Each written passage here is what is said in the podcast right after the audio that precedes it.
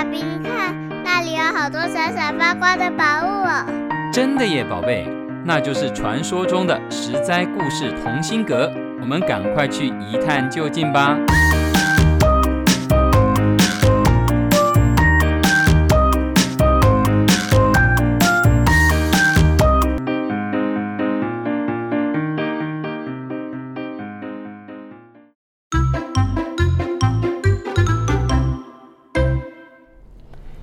各位亲爱的小朋友，大家好，我是琪琪姐姐。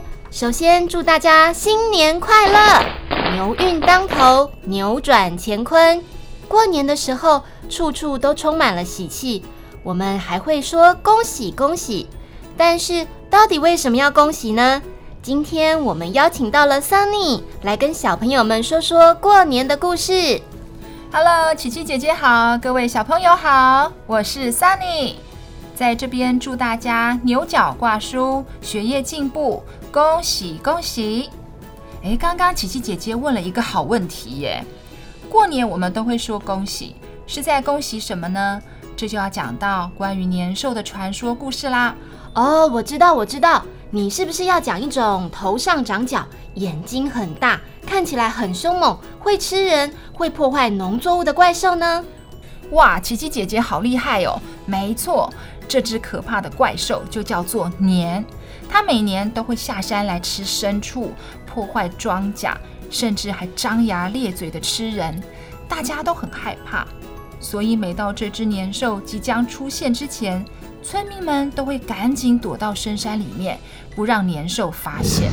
印象中啊，后来有一个很勇敢的老乞丐赶走了年兽。哎，没错，传说啊，在某一年的除夕。村外来了一个要饭的乞丐，他沿街乞讨，可是呢，他来的不是时候。琪琪姐姐，你知道为什么吗？为什么？因为那个时候大家都忙着收拾东西，准备要上山去躲避年兽，哪有时间理他啊？他走了好久好久，终于遇到一个好心的老婆婆，给他一点食物，然后对他说：“年兽就要来啦，你也跟我们一起上山躲避吧。”琪琪姐姐，你知道这个乞丐听了以后说什么吗？他是不是说我不怕？哎，你怎么知道？他竟然哈哈大笑的说：“没问题，我只要待在家中一个晚上，保证能够赶走年兽。”结果呢，老婆婆劝也劝不听，只好就由他去了。到了那天晚上，年兽果然来到了村子里，放眼望去，一片漆黑。只有老婆婆家亮着烛火，门窗上都贴满了红纸。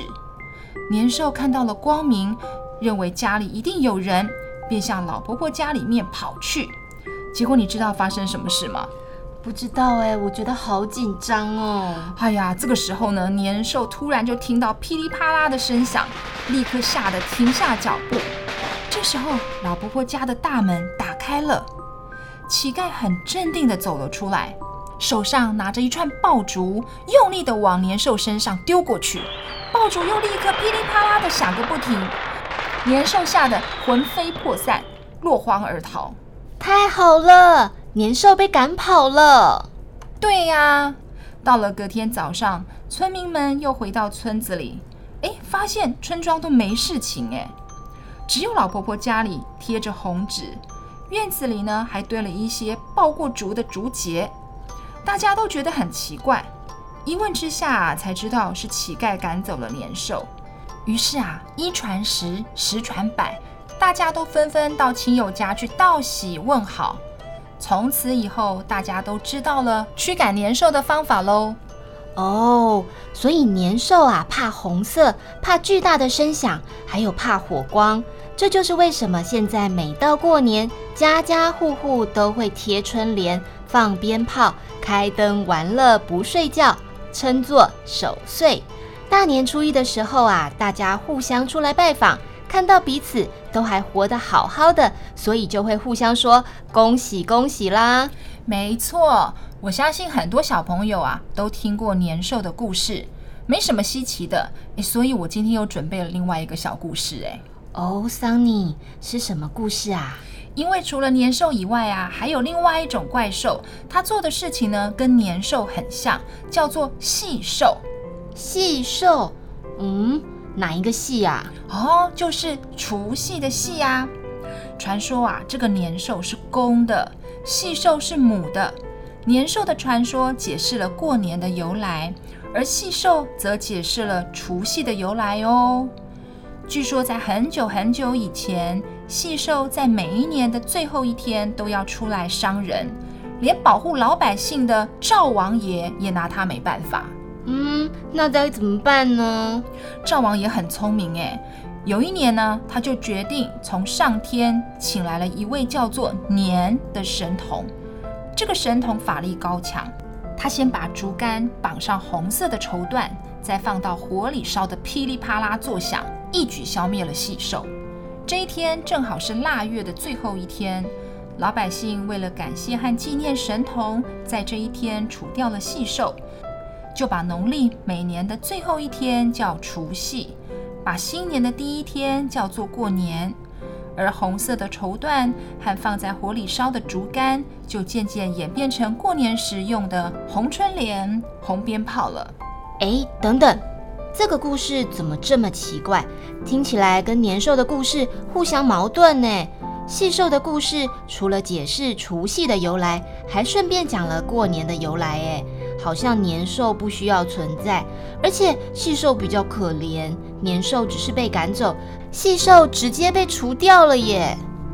哇，琪琪姐姐你好厉害哦，突破盲点了。因为年啊是每年都要过，而除夕呢有个除字，只好委屈细兽先在故事里面牺牲了耶。原来是这样啊！其实呢，这两个传说故事啊，并不是很久很久以前就有的。如果我们去翻古代的一些文献，就会发现根本就没有年兽、细兽的记载。所以，年兽和细兽应该是从过年和除夕这两个词汇延伸出来的东西，也可以说是先有了结果，再从结果当中去说故事。了解了，原来是先有除夕与过年的概念，才出现了细兽与年兽的传说，来增添过年的气氛呐。对啊，除夕中的除啊，是去除、交替的意思。我们会说除旧布新，就是希望旧的年岁至此而除。像我们在过年的时候的活动有哪些呢？嗯，拜拜，没错，拜拜就是祭祖，还有吃年夜饭，吃年夜饭就是大家一起围炉吃团圆饭，还有吗？还有每年最期待的就是领红包了。哇，这个应该很多人都喜欢。领红包就是长辈祝福孩子们的压岁钱哦。那还有像我们会守岁啊，过了十二点才睡觉等等，都是为了要准备迎接新的一年。而“年”这个字在甲骨文的造字当中，是一个人背着五谷的样子，表示人们都可以欢度丰收，喜迎新岁。今年又是个好年哦。没错，希望二零二一年能够一扫疫情的阴霾，真的过个好年。小朋友们，你们家除夕夜都是怎么过的呢？你还听过哪些关于过年的故事呢？下周同一时间记得准时收听哦。今天非常谢谢 Sunny，实在故事同心阁，我们下次再见喽！恭喜恭喜，新年快乐！